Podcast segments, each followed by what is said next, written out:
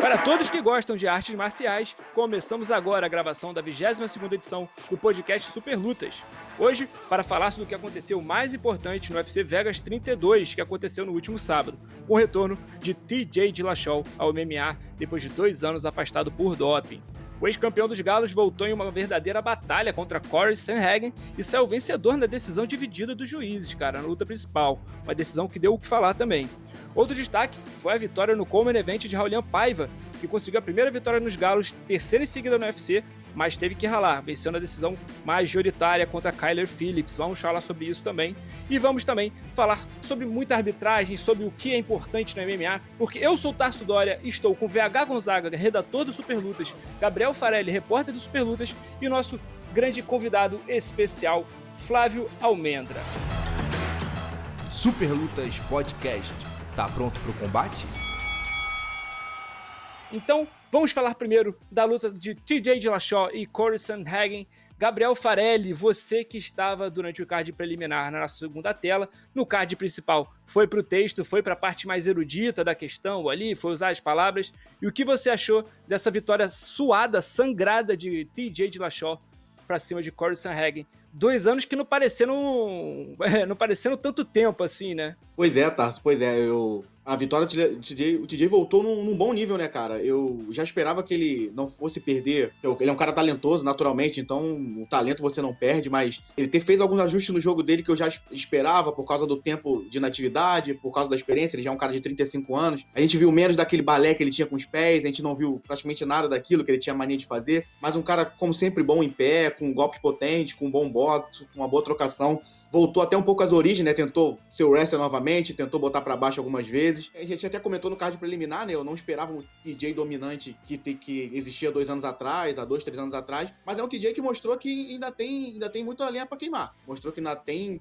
tem, tem fôlego na divisão, bateu de frente com um cara que é o número dois da categoria, um cara que é um dos melhores, um cara que vinha numa uma franca ascensão. Ele mostrou que o nome dele ainda tá ali entre os primeiros. Ele pode não ser o TJ de dois, três anos atrás, mas o TJ de 2021 ainda pode ser campeão ainda pode brigar entre os top da categoria. Eu acho que isso ele mostrou no sábado. É, realmente o Dillashaw apareceu não só lutando um bom MMA, não parecendo que ficou dois anos afastado, mas como ele enfrentou um, um colosso, né? O Corey Sanhagen tava enorme no lado a lado com o Dillashaw. O Dillashaw por várias vezes, principalmente nas trocas de clinch, quando o Dillashaw cinturava, parecia que ele tava cinturando um peso pena, um cara da categoria de cima. É, então mostra como esses dois anos fora, talvez pro Dillashaw não fizeram muita diferença para ele fisicamente, mas a categoria evoluiu, tem nomes diferentes aparecendo tem nomes mais complicados aparecendo.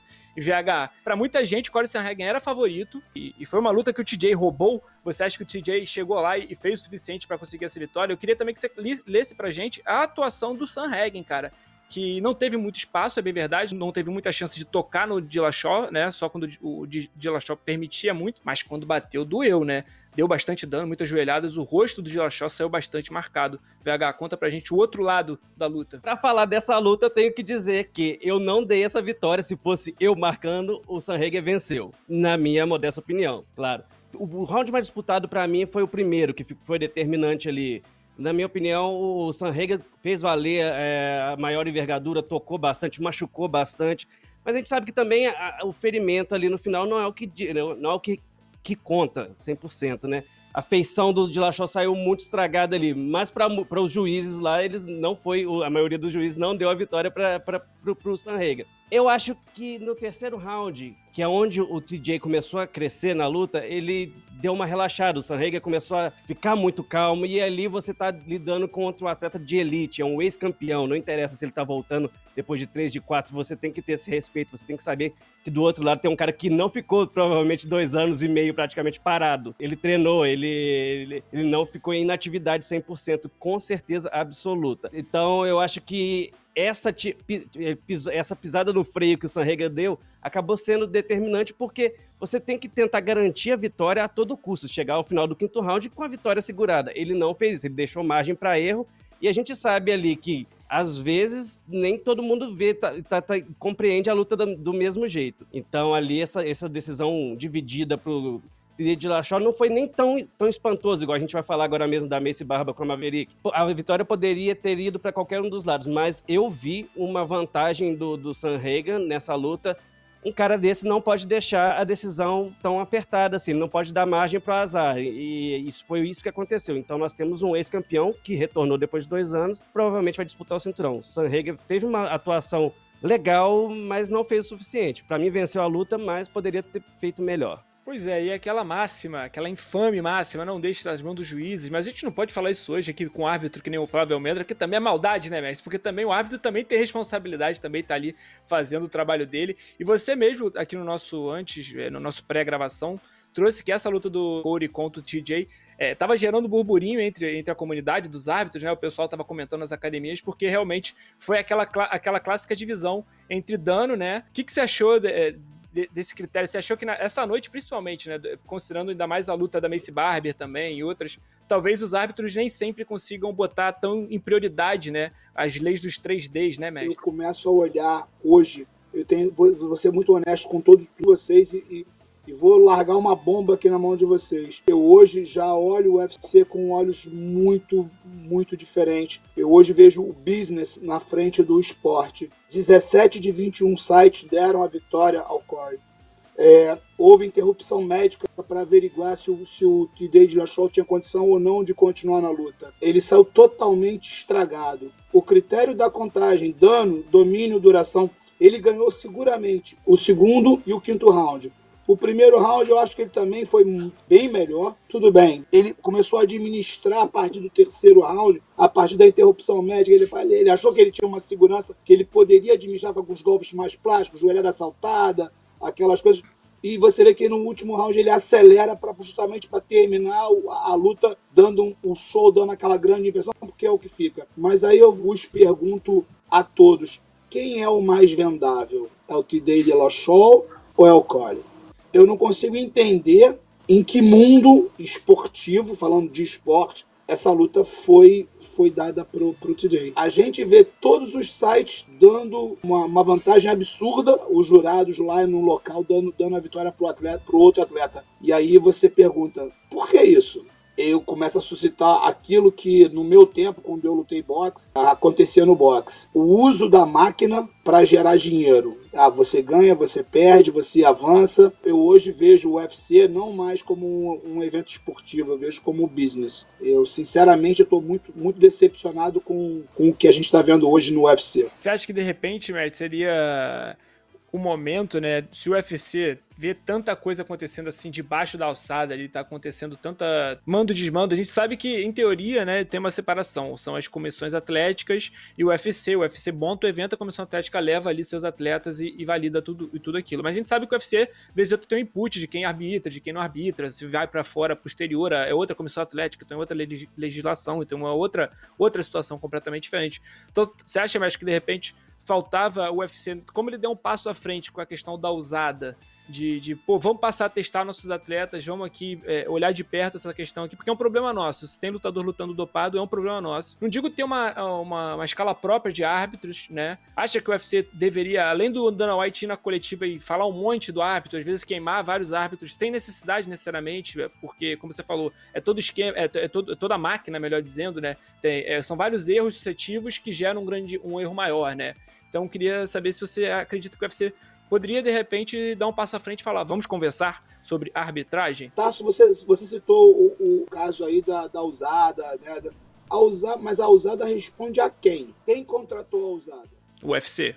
Por que, que, o, que o Vai Cavalo, o, o Verdun, foi punido e, e o John Jones não? É, o UFC, né, mestre? Tem histórico até de deixar lutador sabendo que o lutador estava dopado, no caso do, do Vitor Belfort. Me corrija se eu estiver errado. O John Jones ia lutar e ele era proibido de lutar naquele estado porque ele estava ele estava impedido de lutar naquele estado. Aí eles mudaram o UFC inteiro de, de estado por causa do John Jones. Foi exatamente isso, foi para Califórnia. Então aquele negócio continua sendo business. Eles respondem a quem? Aí o cara vai para coletiva de imprensa, mete o pau no árbitro, mas eles respondem a quem? Quem é o patrão? Lá nos Estados Unidos, eles, eles precisam ser registrados na comissão atlética. Mas você pode contratar os teus árbitros. Você pode dizer, ó, eu quero esse, esse, esse. É, eles têm registro? Tem. Eles estão. Então, eles, acabou. É um mercado de trabalho. A usada, pelo menos, ela se posiciona como uma, uma instituição reguladora, né? Como uma, uma que faz a auditoria né? dessa questão do doping.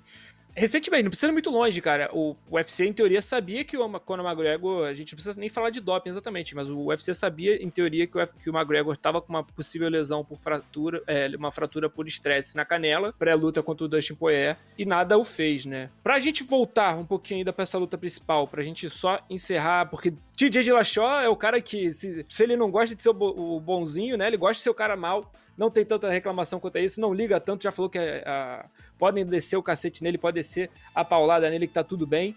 E tá rumo ao cinturão, VH Gonzaga. O Gabriel tinha dado uma, uma pincelada sobre isso, queria trazer para você de volta. TJ Dillashaw é, resolvendo a luta entre o Aljamain Sterling e o Peter Yan, tendo uma, uma resolução pacífica, digamos assim, né? Alguém saindo com uma vitória clara e, e sem grande contestação. Dillashaw tem, a, tem mais garrafas para vender nessa disputa aí, querendo ser o primeiro da fila? O que a gente comentou aqui tudo, o Dillashaw não tem nada a ver com isso, né? A, a, tá lá no cartel deles, você abrir a vitória vai estar lá. Então, é, com certeza, é igual o mestre falou é o nome que mais vende, dado o resultado, é o nome que mais vende, é o que mais faz sentido agora. Faz, inclusive, para mim, mais sentido do que uma revanche. A gente tem que ter essa revanche entre o Sterling e o Ian, porque ficou feio demais a, aquela situação. Então, a gente tem que ter um campeão legítimo ali, independente de quem vença na revanche. Mas, na sequência ali, o Dillashaw vencendo o segundo colocado ali, respeitando o ranking, é, é imediato. Tem que ter essa oportunidade avaliando né, a posição dele, vai estar ali na segunda posição e provavelmente vai ganhar essa chance. Vamos então esperar, vamos ver o que vai ser do futuro de TJ Dillashaw, que voltou muito bem. É, fases passadas, né? Passou outro, outro momento, outra vida, tá, tá olhando para um sol mais brilhante, digamos assim, na categoria, na categoria dos pesos galos, que tá muito disputada, porque falando de atletas voltando para a categoria, teve gente que chegou na categoria também. E vamos falar também agora de Raulian Paiva, que chegou nos pesos galos do Cole Main Event. Bom, e o Raulian Paiva chegou no peso galo para enfrentar o Kyler Phillips, uma luta que ele é, aceitou meio que em cima da hora, né? Não foi o campo completo. Ele substituiu o Rafael Assunção para enfrentar o 14 da categoria dos pesos galos. Ele era o 12 dos moscas, né? Tava subindo de peso, sofreu um bocado para bater o peso na última atuação na categoria antiga. E no final das contas, uma luta muito pegada, num primeiro assalto que ele sofreu bastante mas a decisão majoritária foi a favor do brasileiro. Gabriel Farelli, você também, cara, você que estava participando do card preliminar, depois foi escrever os textos. O que, que você viu dessa luta heróica do Raulian Paiva, podemos dizer assim? A luta do Raulian é, foi uma, uma, foi agradável, foi muito agradável de ver. É, não só pelo resultado, mas por ele estar tá estreando uma categoria nova, uma categoria que ele é, teoricamente não está mais, mais pesado, né? Subiu de categoria. Eu estava muito receoso de ver como ele lidaria com a questão do novo peso, se ele ficaria, se isso atrapalharia um pouco da mobilidade dele, ou se ele sentiria o desgaste físico. Mas ele provou justamente ao contrário, né? Ele foi águas profundas ali no primeiro round, ali no, na pressão do Caio Phillips, ele chegou a ficar por baixo ali conseguiu se recuperar bem, voltou, voltou no segundo round bem melhor, equilibrou na luta em pé, conseguiu afastar, achar a distância dele, conseguiu anular os golpes do, do Kyle Phillips, que é um cara ranqueado, né, cara? A gente tá falando de um, de um cara qualquer. Ele cara chegou forte, numa categoria muito nova. forte. Um cara lado forte. com a Rolian um cara Paiva, tá- é, mostrava Isso. que, caraca, era, muito, era uma montanha muito alta pra escalar, né? Era um cara que com uma envergadura um pouco maior do que a dele também. Então foi um grande desafio, na- foi um, um grande desafio para estrear na categoria e ele saiu bem. Raulian Paiva chegou causando e VH Gonzaga é, no primeiro round ali teve momentos que eu falei, poxa, talvez talvez o buraco seja mais embaixo na categoria do peso galo. Eu lembro de ter perguntado até pro Igor qual é o dólar que vale mais, o dólar do peso mosca ou o dólar do peso galo, mas acho que é o dólar do peso galo que tá valendo mais caro, tá sendo mais difícil de ser conquistado, porque o Kyler Phillips no primeiro assalto fez o Rolian valorizar o contrato, valorizar o emprego. No fim das contas, o que foi determinante mesmo para a vitória do brasileiro, fora o coração, fora a vontade dele, principalmente no segundo assalto, quando ele consegue, inclusive, devolver o knockdown no Kyler Phillips, foi aquele primeiro assalto, o 10 a 8 ou 10 a 9 Você achou, na sua opinião de, de, de, de analista, que o, o Kyler Phillips merecia levar um 10 a 8 mais claro naquela luta ali, e depois eu já vou falar que eu vou trazer essa discussão aqui pro mestre Flávio Almeida também. Mas, VH, primeiro você, o que, que você achou desse primeiro assalto? E foi o, o grande fator determinante? Tem que falar que o Messi tem muito mais condições de falar disso do que eu, mas eu vou dar aqui o meu palpite de quem não é um especialista no assunto. O Raulian chegou muito próximo de ser nocauteado naquela luta. Isso aí, eu acho que todo mundo viu. Quem acompanhou ali, o Raulian ficou abalado, ele não, não reagia muito bem ali no, no final. Conseguiu sobreviver, isso é importante importante. Eu, eu daria, marcaria 10 a 8 sim naquela situação, porque foi uma, uma discrepância, na minha visão, muito grande. O, é, o Raulian, apesar de tudo, conseguiu, me surpreendeu bastante. Me lembrou até o, o Charlinho, nosso Charles do Bronx, no retorno ali, pra, pra depois de semi-nocauteado, voltar pro, pro, pro, próximo round muito ativo, voltou pra luta. Ele não sentiu aquele prejuízo inicial. Né, foi determinante sim para o resultado da luta, né? E acho que o Raulian teve o teste que ele. Acho que os, testes dos sonhos, ele não precisou ser testado contra um cara não ranqueado, né? Eu tive a oportunidade de conversar com ele antes, né? No, dias antes da luta. Ele preferiu não falar do dia próximos adversários. Ele falou que gostaria de vencer para estar no meio dos leões. E hoje, de fato, ele está no meio dos leões. Bom, então vou aqui dominar a bola e preparar aqui pro mestre que é o seguinte, mestre, é, não só perguntando do caso do Raulian, dessa luta que, como a gente acha que, se não é chovendo molhado aqui, foi determinante, o 10 a 9 foi, ou 10 a 8, essa regra, né, essa, essa variação, essa flexibilização, que é o que vem sendo vendido, que é o que vem sendo promovido, de que quando você vê um atleta é, tendo um domínio claro no assalto, não precisa quase nocautear o cara cinco vezes, mas tendo domínio nas posições, tendo domínio de dano principalmente, é para você dar um 10 a 8, é para você valorizar o trabalho feito por aquele atleta naquele assalto, né? Acho que muito, muito pensando nisso. Você, como árbitro que está no circuito nacional, você está arbitrando praticamente todo final de semana.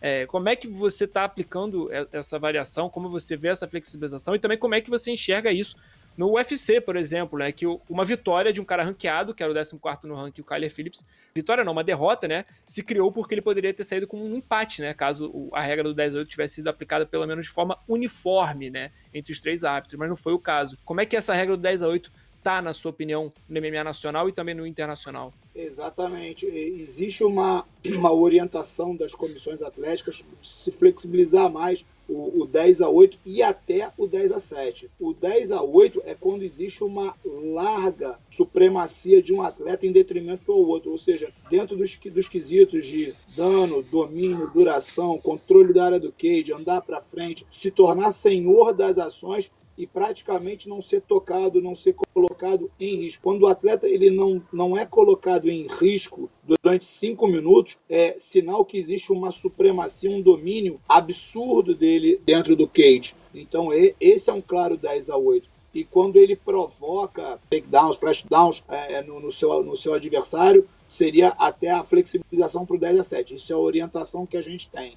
E, só que, infelizmente, muitos jurados não tem a coragem de colocar, de colocar na papeleta o 10 a 8, por quê? Porque quando o atleta chega num claro 10 a 8, como foi o caso, ressurge como uma fênix das cinzas, ele não consegue finalizar a luta e ressurge das, da, da, da, das cinzas e vira a contenda, essa luta vai ser empate. Agora você tem um cara que apanhou que nem um cachorro e volta e ganha dois rounds. Ele perdeu um, ganhou dois. O resultado é empate eles acham que isso é um, é um contrassenso. É, isso aí estraga o show. Tem que ter um vitorioso, quando na realidade não é. Se é esporte, você tem que ser frio e calculista. Você tem que colocar na papeleta o que você assistiu. Excelente, pô, excelente ponderação do mestre. É, anotaram? Anotou no caderninho? Porque isso aí, essa aula aí, essa aula aí, amigo, essa aula aqui só fala amém. Termina de falar, a gente fala amém, ok. Pois é, era, era um empate, né? Talvez teria sido mais justo. Não foi o que aconteceu. Bom pro Raulian, como uma... a gente falou pro TJ de Lachal, né? Bom pro, bom pro TJ, bom pro Raulian, né, VH? E, e, e, uma coisa que é importante dizer que se tivesse um empate ali, o Raulian, nesse, nesse evento em específico, ele tava fazendo um favor pro UFC. Ele tava cobrindo uma luta, entrou no lugar do Rafael e subiu de categoria, uma categoria que ele ainda não tinha se testado no UFC e mostrou, igual o mestre falou ali, é uma redenção, é uma coisa muito legal de se ver ali, porque mostrou muito coração, isso aí ninguém vai tirar dele. E ter, é, conseguir se recuperar de, de muita, muitos ataques brutais no primeiro round. Isso eu acho que estaria de bom tamanho mesmo ali esse resultado. Mas, igual você falou ali também, que a gente falou do Dillashaw, Raulian não tem nada a ver com isso, tá tudo certo, tá tudo bonito. Funcionou para ele, funcionou para nós.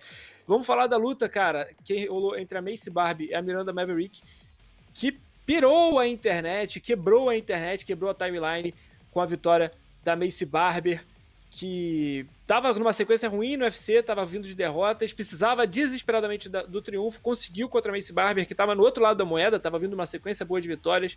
E Gabriel Farelli, o que, que você achou dessa atuação da Miranda Maverick, porque pareceu ter feito o suficiente em todas as estatísticas relevantes, de golpes significativos conectados, de, de quedas aplicadas, de, de golpes, é, de, de, golpes lançados, né, não só significativos. Em praticamente tudo ela, ela ficou à frente, mas no final das contas, uma decisão dividida para Mace Barber. Tá, só, eu acho que o único sentimento que a Miranda Maverick pode ter acordado no domingo, ou hoje, na segunda-feira, no coração dela, no, no, sentimento dela, é de raiva por ter sido prejudicada. Porque eu acho que estrategicamente ela fez tudo que podia ter feito. Ela impôs o seu jogo, foi bem na luta em pé, foi bem na, na, quantidade de quedas. Ela fez o jogo, não, não, vou dizer perfeito, mas ela foi completa. Ela dominou a adversária do início ao fim. Mas os árbitros não viram dessa. Na verdade, o juiz não viu dessa forma. Eu tava assistindo a luta hoje e fazendo umas anotações. Acho que talvez daqui a pouco esqueçam dessa luta, porque não foi uma grande luta, não foi uma luta que envolve atletas top da categoria. Mas eu acho que é o maior garfo que eu já vi. Tirando de. de já vi de lutas de, de cinturão, em lutas grandes, mas tirando isso, eu acho que foi o maior garfo que eu já vi, porque eu, eu, assim, eu reassisti a luta hoje e eu não vi hipótese nenhuma de a Macy Barber ter vencido. Pelo menos no, normalmente, né? Ela teve ali um bom, um bom momentos ali no, no, segundo round, teve um bom, uns momentos, uns dois minutos legais no terceiro round, mas a vitória foi o domínio foi completo da Maverick, em pé, domínio no chão, ela acertou os melhores golpes, ela foi mais contundente. A, a Miranda não tem que, que reclamar dela mesma, ela fez o melhor, ela pode ter ficado com raiva, triste, chateada, qualquer coisa. E a Macy Barber teve uma ajuda dos céus mesmo, porque ela vem de duas derrotas, já se ela tomasse, sofresse a terceira, ela já ia ficar com uma situação meio complicada na organização. Foi, foi uma coisa que eu não consigo acreditar. Mas agora, todos os, todos os votantes, no caso jornalistas, serem contra o resultado oficial, acho que eu nunca vi isso em, em 10 anos que eu acompanho o MMA, mais ou menos. Pois é, o VH. O que, que faltou para Miranda Maverick capitalizar e resolver essa parada no tempo regulamentar? Porque provou-se uma escolha ruim chegar na decisão, né? É, uma coisa que o Gabriel falou ali, é, e que inclusive o Francis enganou, foi, foi nas redes sociais, porque a Maverick, a Maverick, por incrível que pareça, levou muito na boa. Eu, eu estaria pé da vida nesse momento, assim, falava, gente, é, você treina, você é, três meses de camp ali, ralando, suando, se machucando, lesionando, e para chegar ali, é, acaba o resultado não, não, não ser o que você imagina, o que você treinou para fazer, ou, ou, o que você até treinou e fez e não, não tá ali nas papeletas dos juízes. O, o Enganu falou para ela assim: você fez tudo, que, tudo certo, você não fez nada errado. E ela levou isso falando que prevendo, né, ou sugerindo uma revanche para o futuro, apesar da Barbie não ter avançado, né? Vai avançar na categoria, vai subir uma posição provavelmente. Eu acho que a Miranda fez ali o que ela precisou para vencer, só que não saiu. A gente tem que ver também é, o lado do, da Barbie, que é uma atleta de 23 anos. Vem também ali o que o Messi falou mais cedo. Ela é. Eu não acredito, Gabriel. O Gabriel falou ali que se ela perdesse a terceira, ela seria demitida, nem correria risco, porque é uma aposta do UFC. É uma prodígia assim que eles tinham, que ela chegou invicta na, na, na, na organização, ganhou três consecutivas, perdeu duas depois, e agora, curiosamente, vence próximo de chegar no terceiro revés, né? Então, não vou aqui deixar nada no ar, mas vocês entenderam ali. Eu não sei, eu acho que mais pra frente elas vão refazer essa luta, eles vão reeditar esse confronto aí, porque são duas apostas, né? O peso mosca, são duas ótimas lutadoras. A, a Bave não Sim. sofreu uma lesão no joelho ali contra a Roxane não voltou bem na, na, segunda luta e vamos ver agora como é que ela como é que vai ser. Eu não, não concordo com o resultado também. Só para não querendo desviar do assunto, mas só para é, voltar no que o mestrão até falou no começo do no começo do programa, é aí que eu acho que poderia entrar a organização nesse caso, porque isso aí é um trabalho de uma atleta que é prejudicado. A atleta se preparou por três meses, ela fez o camp dela, ela fez o melhor que ela pôde, e assim, claramente ela foi prejudicada. Não, não tô dizendo que foi por má fé ou o que foi, mas tá havendo um erro. Alguém tá analisando de forma errada, alguém tá fazendo alguma coisa errada. Porque eu acho que todo mundo que viu a luta marcou pra Miranda de forma clara. Então eu acho que, assim, você não vai chegar lá e mudar o resultado, mas eu acho que deveria ter uma reunião, vamos aqui sentar, vamos ver a luta, chama os árbitros, chama os juízes laterais, vamos assistir de novo. O que, que vocês viram? Senta, faz uma conversa. Eu acho que isso seria bom para melhorar o esporte, para melhorar os resultados, para tirar essas dúvidas que ficam. Porque, como o VH até falou, a Miranda levou muito na boa. Já vi gente se revoltar por muito menos, cara. Por muito menos que isso, eu já vi lutador revoltado. Diga lá, mestrão. Eu sempre tive vontade de, de tornar público a pontuação dos jurados eu, eu, eu, eu entendo assim, o que vocês estão falando. Eu já fui atleta. Acreditem, há muitos anos atrás, eu fui atleta. Eu colocava tudo que eu tinha na ponta da luva e deixava a, a, a, minha, a minha vida sob julgamento de uma pessoa que muitas das vezes não tinha a menor preparação para estar sentado naquele banco, é, o que eu estava fazendo. Às vezes, nem entendia do que estava acontecendo para poder julgar. Então, eu acho o seguinte: a arbitragem é muito importante, é, é, é, o, é o, é ponto nevrálgico de qualquer evento. Então, eu, eu acho, é, é muito ruim para o show, mas eu acho que deveria se tornar público o nome de todos os jurados que fossem julgar a luta e a pontuação aparecesse no telão ao final de cada round. Entendeu? Até pelo seguinte, metodicamente, se você perdeu o primeiro round, você vê na pontuação dos jurados que todos os jurados deram para o outro atleta, você pode ter a oportunidade de mudar o teu jogo ou de fazer uma outra estratégia. Isso acaba muito com aquela coisa de terminou a luta, quem venceu, ah, para quem que eles vão dar a vitória. Você vai saber com o final da luta quem venceu a luta, mas é, no transcorrer da luta, se a pontuação fosse é, publicada, se ela fosse pública, se ela fosse colocada nos telões e dado o nome de cada jurado que tivesse ali pontuando, o cara teria que ter mais responsabilidade para botar a nota no papel. As críticas pontuais e, e, e, bem colocadas do mestre, sem dúvida nenhuma. No UFC, a gente até consegue saber quem são os árbitros laterais de, de uma forma até divulgada, mas em outras organizações isso não é tão comum, não é tão fácil. E para dentro do próprio ginásio, né, o lutador só sabe o nome do árbitro dele quando o Bruce Buffer fala dentro do UFC, por exemplo, né? Então, não é uma coisa que é passada, não é uma informação. Mas sobre esse detalhe, só, só para a gente conseguir avançar, porque estamos ficando apertado de tempo, para também não, não, não, estourar a boca do balão aqui.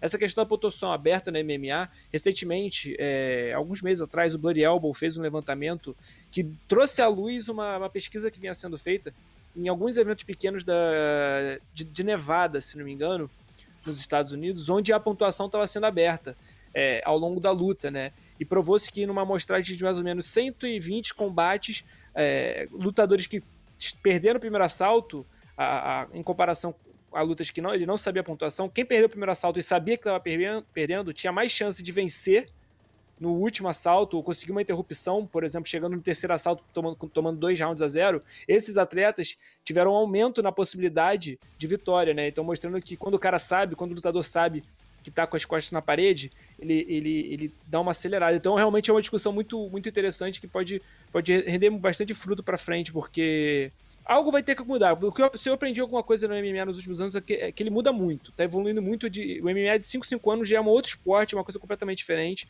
arbitragem, como se luta e tudo mais. Então, algo vai acontecer. Neste próximo sábado nós teremos no Bellator diferente, né? Geralmente é sexta-feira, mas agora no sábado, porque é data especial. Teremos Patrício Pitbull enfrentando AJ McKee, a final do GP dos pesos galos da organização. Patrício Pitbull que para muitos é um dos maiores nomes fora do UFC, há, já dá para dizer que há décadas, enquanto o AJ McKee, um produto Bellator, um atleta que, que a organização bota muita ficha, muito capacitado também, muito, muito atlético, e Patrício Pitbull vem para mais um grande desafio. Gabriel Farelli, eu quero saber qual o tamanho do desafio para o nosso querido Patrício Pitbull neste sábado. Inclusive, essa luta que vai acontecer ao mesmo tempo que o UFC Vegas 33, que tem na luta principal o Uriah Hall, e o Sean Strickland. Então, conta para mim o que você está esperando desse desafiaço, essa final incrível, quase final de Libertadores do Patrício Pitbull contra o AJ McKee. Ah, sou eu particularmente, eu acho que acho que é o voto também da equipe, né? A gente tem conversado isso na, nas reuniões, é, tá, a gente tá bem ansioso pra essa luta. É uma luta que promete muito. Nosso chefe Eduardo falou que é a luta que ele mais quer assistir em 2021, é a luta que ele mais tá ansioso, e ele falou pode falar isso no podcast. ele tá, ele tá esperando para assistir essa luta. Cara, é um combate do. É, é uma passagem de bastão, né? Eu acho que por mais que. Se o Pitbull, o Pitbull vencer, eu acho que o McKee é o futuro de, dessa categoria, é o futuro da organização. É um cara que foi trabalhado pro Bellator desde chegou, acho que praticamente 100 lutas profissionais no, no cartel. Um cara muito talentoso, com wrestling bom, bom em pé, um cara praticamente completo que vai enfrentar uma luta da organização. Apenas isso, né? Que também é um cara muito completo. O Patrício. Acho que se a gente falar todas, tudo que o Patrício tem de qualidade dá duas horas de podcast, então eu acho que é um duelo que eu tava até pensando sobre isso dia. Eu acho que qualquer área do jogo que você vê os dois, os dois são muito de alto nível. Se você for falar do wrestling, se for falar da trocação, se for falar da luta de chão, Os dois são muito bons e os dois têm um nível muito alto. Para mim, assim, eu não lembro de outra vez que eu fiquei tão, tão ansioso também com uma luta do Bellator. Acho que o Bellator, não que o Bellator não tenha boas lutas, mas essa luta é, é, é papo de, de lutas históricas do UFC. Eu tô bem ansioso para ver esse confronto e como ele vai se desenrolar, né? Porque eu tô curioso para ver qual vai ser a estratégia dos dois lutadores no combate. E VH, não pode reclamar não, porque eu vou passar para você fazer a nossa prévia da luta principal do UFC Vegas 33, né? Sean Strickland e Uriah Hall, duelo de pesos médios. O Sean Strickland que quase machucou o braço em treta de treinamento aí, rodou, viralizou na internet, mas parece que agora vai pra luta mesmo, tá tudo bem. Conta pra gente o que esperar desse UFC Vegas 33. O Bellator é o grande protagonista desse final de semana, né? Pode, pode falar isso. É, isso não tem, não tem dúvida, Tarso. É, a gente tá meio que numa briga interna ali para saber quem que vai participar de onde, quem que vai cobrir Bellator, quem que vai cobrir UFC. Mas assim, eu acho que o final de semana tá bem, tá, tá bom de luta. Para quem, quem, quem dá preferência, para quem quiser dar preferência pro UFC, a gente vai estar tá ali trabalhando. Quem quiser dar preferência pro Bellator também vamos estar tá trabalhando. A luta entre o Hall e o, e o Strickland é uma, uma luta que não vai trazer nada, assim, para esse final de semana sobre a divisão dos médios. Não vai colocar ninguém na, na, na, na disputa do cinturão, mas é um confronto de, de pessoas que estão numa série boa invicta. São dois, é, são dois atletas que gostam né, de nocautes, então eu dificilmente eu acho que essa luta vai, por, vai terminar por pontos. São quatro vitórias consecutivas para cada um. É, eu acho que se gosta de porrada, é liga uma, arruma uma segunda telinha ali, alguma coisa que eu acho que vai. vai, a segunda tela ali, Super Lutas, cara. A segunda tela Exatamente. Super acompanha com a gente. Meu Deus do céu, Bom, veio o peixe. Tem tudo para ser uma grande luta principal, exatamente, VH Gonzaga. Estamos encerrando a 22 edição do podcast Super Luta. Se preparem, porque esse final de semana tem muito MMA. Falamos de tudo o que aconteceu no último. Falamos sobre arbitragem com o mestre Flávio Almendra, que nos engrandeceu hoje. Falamos sobre MMA com Gabriel Farelli e VH Gonzaga. Eu fui, eu sou o Tarso Dória. Espero vocês na próxima edição. Muito obrigado pela preferência.